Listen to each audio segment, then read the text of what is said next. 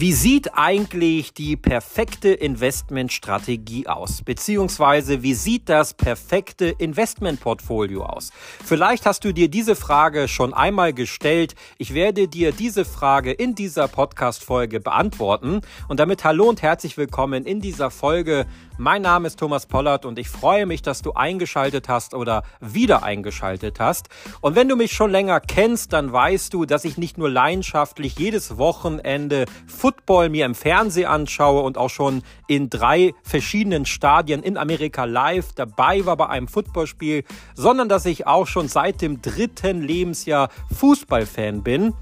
Und aus diesem Grund nenne ich meine Investmentstrategie beziehungsweise mein Investmentportfolio die sogenannte Fußballfeldstrategie.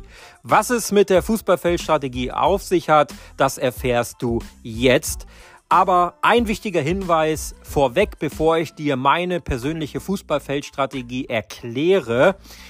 Diese Podcast-Folge ist keine Anlageberatung. Das bedeutet, meine Strategie muss nicht zu deiner Strategie passen. Du solltest jetzt meine Strategie nicht einfach blind nachmachen, sondern du kannst sie sehr gerne als Inspiration nehmen und solltest dir anschließend selbst Gedanken machen, wie du dein perfektes Portfolio aufteilst. Du solltest eigene Recherche betreiben. Also keine Anlageberatung. Alles das, was du jetzt in den nächsten Minuten hörst. Steigen wir ein in mein persönliches Portfolio beziehungsweise in meine persönliche Strategie, die Fußballfeldstrategie. Und wir fangen an mit dem Torwart. Der Torwart ist bei mir Cash also Bargeld beziehungsweise Geld auf einem Girokonto oder auf einem Tagesgeldkonto. Also Geld, wo ich innerhalb von wenigen Minuten bis wenige Stunden herankomme. Und ich meine damit nicht den Notgroschen auf der Seite. Das ist eine separate Geschichte. Und hier ein ganz wichtiger Hinweis. Falls du noch keine Notgroschen hast, solltest du auch noch nicht anfangen zu investieren, sondern baue dir erstmal ein Notgroschen auf. Denn nehmen wir einfach mal ein einfaches Beispiel. Du besitzt ein Eigenheim. Das bedeutet, du musst dir alle Reparaturen selbst bezahlen. Du kannst ja keinen Vermieter anrufen. Und äh, da solltest du natürlich Geld auf der Seite haben, um zum Beispiel, wenn das Dach kaputt geht, die Dachreparatur bezahlen zu können. Oder wenn die Heizung ausfällt, dann dementsprechend den Heizungsmechaniker rufen zu können und seine Rechnung bezahlen zu können. Wenn du jetzt kein Eigenheim hast, dann kann es natürlich auch das Auto sein oder der Kühlschrank oder ja, im schlimmsten Fall auch die Arbeitslosigkeit und du verlierst 20, 30, 40 Prozent am Einkommen, dann musst du das Ganze ja auffangen und dafür brauchst du einen Notgroschen. Der sollte so zwischen drei und sechs Nettogehälter liegen. Das bedeutet, wenn du zum Beispiel 2000 Euro netto verdienst, dann solltest du so zwischen 6 und 10.000 Euro auf der Seite haben. Solltest du das noch nicht haben, bitte fang noch nicht an zu investieren. Du brauchst jetzt dir noch kein perfektes Portfolio aufbauen, sondern es geht darum, jetzt erstmal Geld zu verdienen, dir ein Notgroschenkonto anzuhäufen. Und wenn du diese 6 bis 10.000 Euro als Beispiel auf der Seite hast, dann kannst du dich dann dementsprechend mit deinem Portfolioaufbau und mit dem Investieren beschäftigen. Das ist ein ganz wichtiger Tipp, den ich dir wärmstens ans Herz lege denn in meinen Coachings, da bekomme ich immer wieder Anrufe äh, nach dem Coaching. Thomas, jetzt ist irgendwas passiert und ich muss jetzt Aktien verkaufen, ich muss Kryptowährungen verkaufen. Wie mache ich das? Wo mache ich das? Kannst du mir da helfen?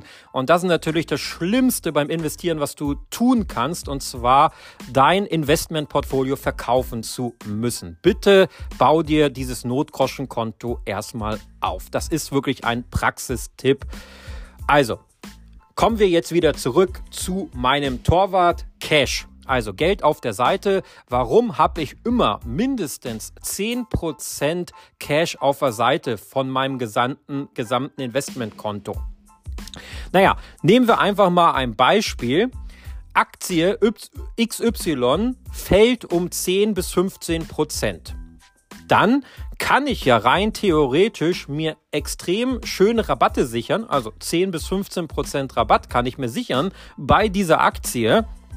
Wenn ich jetzt aber kein Cash auf der Seite habe, das heißt, mein ganzes Geld ist investiert oder ausgegeben, dann habe ich ein Problem. Dann kann ich diese Situation nicht nutzen und mehr Anteile mir sichern an diesem Aktienunternehmen XY. Besonders am Kryptomarkt, der sehr volatil ist, kommt es häufig vor, dass eine Kryptowährung auch mal um 10, 15 oder 20 Prozent fällt. Natürlich steigt sie auch gerne mal um 10, 15 oder 20 Prozent, aber es gibt auch das Negativbeispiel. Immer wieder, auch bei Bitcoin, auch bei Ethereum, also auch bei den größten Kryptowährungen, die es momentan gibt, kommt das immer wieder vor. Und aus diesem Grund solltest du immer so 10 bis 15 Prozent deines Investmentportfolios als Cash haben, also als Geld auf der Seite, auf dem Girokonto, auf dem Tagesgeldkonto, da wo du schnell rankommst und schnell reagieren kannst. Kommen wir zur nächsten Position der Abwehr. Und die Abwehr sind für mich Edelmetalle, wie zum Beispiel Gold, wie Silber. Und ich sichere mich damit gegen natürlich Krisen ab, aber natürlich auch zur Korrelation äh, von Aktien. Das bedeutet, was passiert meistens? Wenn Aktien steigen, ist Gold, Silber und andere Edelmetalle recht uninteressant. Wenn aber die Aktien fallen, dann gehen sehr viele Investoren in Edelmetalle rein. Dann werden sie sehr wichtig. Das heißt, sie korrelieren recht wenig diese beiden Anlageklassen. Und aus diesem Grund macht es schon Sinn, hier zum Beispiel so 10 bis 15 Prozent in Edelmetalle zu investieren. Ich empfehle in physischer Form, also jetzt nicht bei irgendwelchen Online-Anbietern, die sagen, sie lagern dir deine Edelmetalle ein. Das heißt, du musst denen natürlich zu 100 Prozent vertrauen. Es gibt natürlich da seriöse Anbieter draußen, es gibt aber auch sehr viel schwarze Schafe und wenn du da keine Expertise drin besitzt im Edelmetallinvestment, dann solltest du lieber zu deinem Goldhändler deines Vertrauens um die Ecke gehen und solltest physisches Gold oder physisches Silber kaufen und es selber bei dir oder in einem Banksafe oder ähnliches einlagern. Also, das ist meine Abwehr als Absicherung gegen die Korrelation mit Aktien sind die Edelmetalle. Kommen wir zum Mittelfeld und das ist quasi meine größte Position, denn diese Position muss nach hinten arbeiten, also muss auch meine Abwehr aushelfen, kann aber auch nach vorne arbeiten, in den Angriff rein und auch vielleicht mal das eine oder andere Tor schießen. Warum sage ich das? Im Endeffekt Aktien können natürlich negative Performance aufweisen, aber sie können auch sehr positive Performance aufweisen. Aber gegenüber zum Beispiel von Kryptowährungen sind Aktien oder ganz besonders auch ETFs recht äh, wenig volatil, ja, also geringer volatil als zum Beispiel Kryptowährungen oder NFTs oder irgendwelche anderen Dinge, die sehr spekulativ sind. Und aus diesem Grund arbeitet mein Aktienportfolio nach hinten in der Abwehr, aber natürlich auch nach vorne. 50 Prozent meines Investments sind in Aktien und in ETFs. Der größte Teil der ETFs in einem MSCI World und in einem MSCI Merchant Market, das Ganze per Sparplan. Und ein ja, kleiner Teil davon oder ein mittelgroßer Teil, das ist jetzt schon geworden, sind in Dividendenaktien drin. Also hier baue ich mir einen passiven Cashflow auf um dann dementsprechend durch den Zinseszinseffekt mir ein zweites Gehalt aufzubauen. Das bedeutet, wenn ich regelmäßig Dividende bekomme und sie wieder reinvestiere, bekomme ich beim nächsten Mal wieder ein bisschen mehr Dividende. Und wenn ich das über einige Jahre durchziehe, dann bekomme ich dann irgendwann schon eine ordentliche Dividende von den Aktienunternehmen und das kann ich natürlich dann dementsprechend nutzen, um zum Beispiel wieder woanders rein zu investieren oder ich habe natürlich dann nochmal einen zweiten Geldgeber. Also das Mittelfeld bei mir sind Aktien und ETFs. Kommen wir zum Angriff Und ich habe zwei Angriffe. Angriff Nummer eins äh, sind Kryptowährungen. Und hier meine ich jetzt keine spekulativen Kryptowährungen, sondern ich meine Bitcoin und Ethereum. Die machen so circa 20 Prozent meines gesamten Investmentportfolios aus.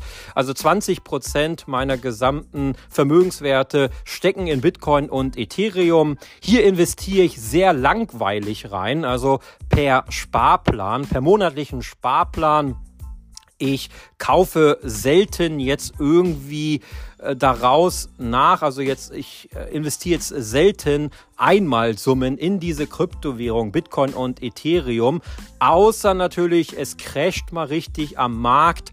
Dann kommt es auch mal vor, dass ich sage, ich nehme jetzt von meinem Torwart Geld raus und investiere es in Bitcoin und Ethereum. Das kommt aber wirklich echt selten vor. Mein Sparplan reicht mir da langfristig.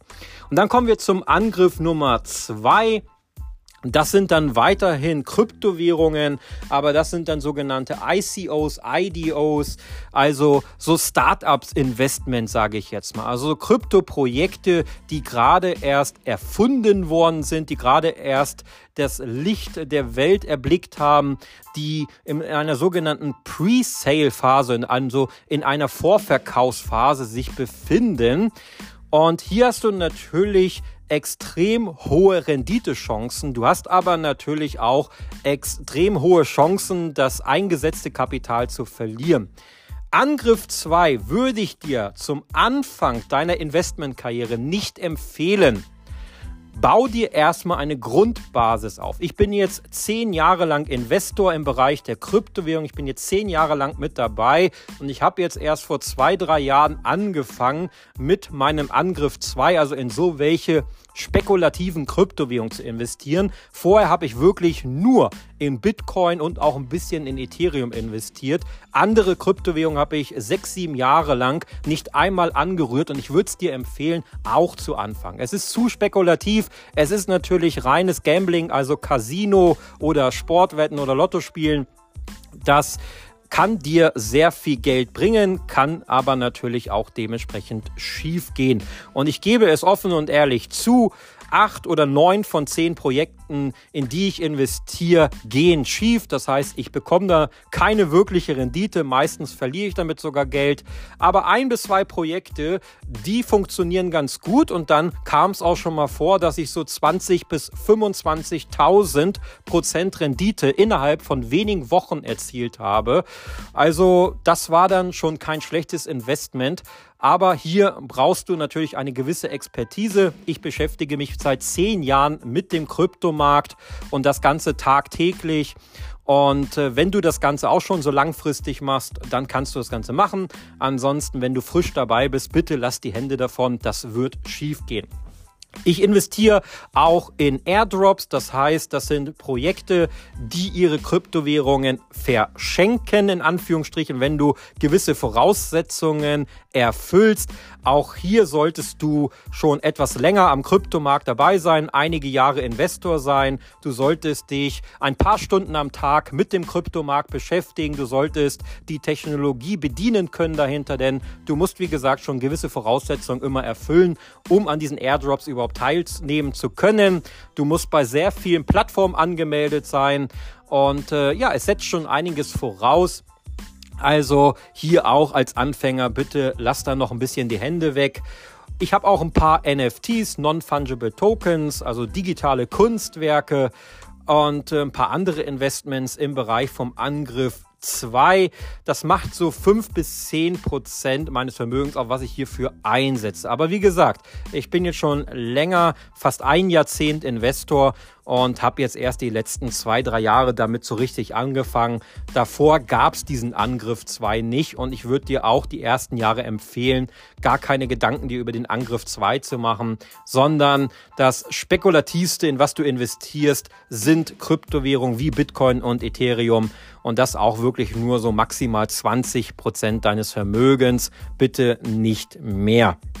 Denn es geht ja immer darum, so wenig Geld wie möglich zu verlieren, so viel Geld wie möglich zu gewinnen, denn nur dann kannst du deine finanzielle Freiheit erreichen, nur dann kannst du dir deine äh, gesetzten Ziele im Bereich der Finanzen erreichen. Und wenn du Geld verlierst, dann wirft dich das immer zurück. Deswegen schau, dass du immer so investierst, dass du die höchstmögliche Wahrscheinlichkeit hast, Geld zu gewinnen und die geringste Wahrscheinlichkeit hast, Geld zu verlieren. Das ist mein Tipp und das ist meine Fußballfeldstrategie.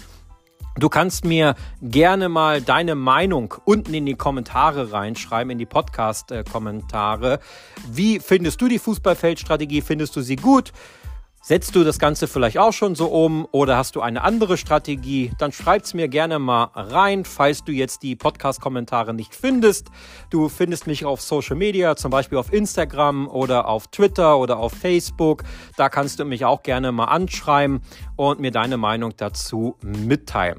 Falls du mehr über Kryptowährungen lernen möchtest, also über Bitcoin, über Ethereum, über die ganzen Tausende von Altcoins, die da draußen gibt, über das dezentrale Finanzwesen, NFTs, aber auch das wichtige Thema Steuern, dann empfehle ich dir die Kryptoakademie. Die Kryptoakademie, ich nenne es jetzt mal, ist so ein bisschen das Netflix für die Krypto-Weiterbildung. Denn du bekommst auf einer Plattform über 250 Videolektionen zur Verfügung gestellt. Das Ganze für denselben Preis wie Netflix, 17,99 Euro pro Monat. Das heißt, du hast die Qual der Wahl. Du kannst deine 18 Euro in Netflix, in den Fernsehkonsum investieren oder du investierst die 18 Euro in deine persönliche Weiterbildung und dementsprechend kommst du dann deinen finanziellen Zielen auf jeden Fall deutlich schneller näher als mit dem Netflix-Abo. Wenn du dich für die Kryptoakademie interessierst, du findest alle Informationen unter www.krypto-akademie.com. Du findest den Link auch in der Videobeschreibung bzw. in der Podcast-Beschreibung. Und du kannst natürlich auch googeln, Kryptoakademie einfach bei Google eingeben, dann findest du schon den Link dort. Vielen Dank, dass du bis hierhin zugehört hast. Ich würde mich freuen, wenn du auch in der nächsten Folge mit dabei bist. Bis dahin, dein Thomas.